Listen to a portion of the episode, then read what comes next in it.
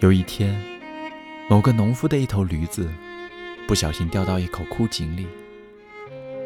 农夫绞尽脑汁想办法救出驴子，但几个小时过去了，驴子还在井里痛苦地哀嚎着。最后，这位农夫决定放弃。他想，这头驴子年纪大了，不值得大费周章去把它救出来。不过无论如何，这口井还是得填起来。于是，农夫便请来了左邻右舍，帮忙一起将井中的驴子埋了，以免除他的痛苦。农夫的邻居们人手一把铲子，开始将泥土铲进枯井中。当这头驴子了解到自己的处境时，刚开始。哭得很凄惨，但出人意料的是，一会儿之后，这头驴子就安静下来了。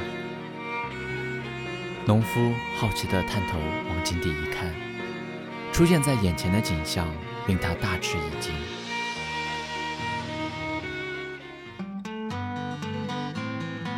原来，当铲进井里的泥土落在驴子的背部时，驴子的反应令人称奇，他将泥土抖落在一旁，然后站到铲进的泥土堆上面。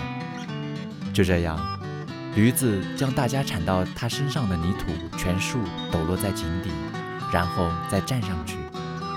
很快的，这只驴子便得意地上升到井口，然后在众人惊讶的表情中，快步地跑开了。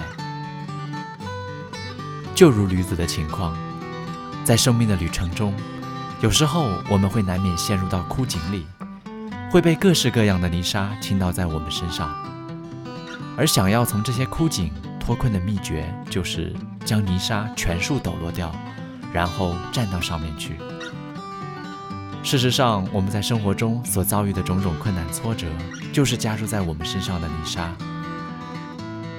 然而，换个角度看，它们也是一块块的垫脚石。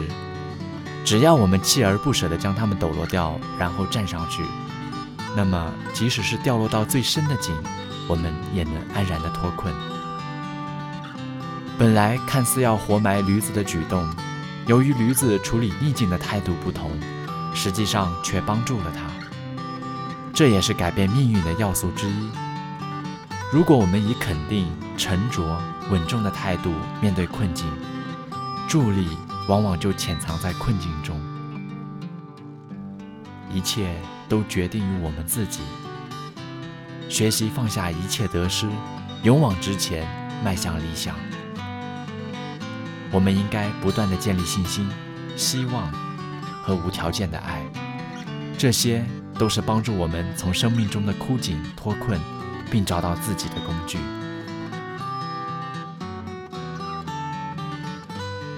感谢您的聆听，我是黑雨。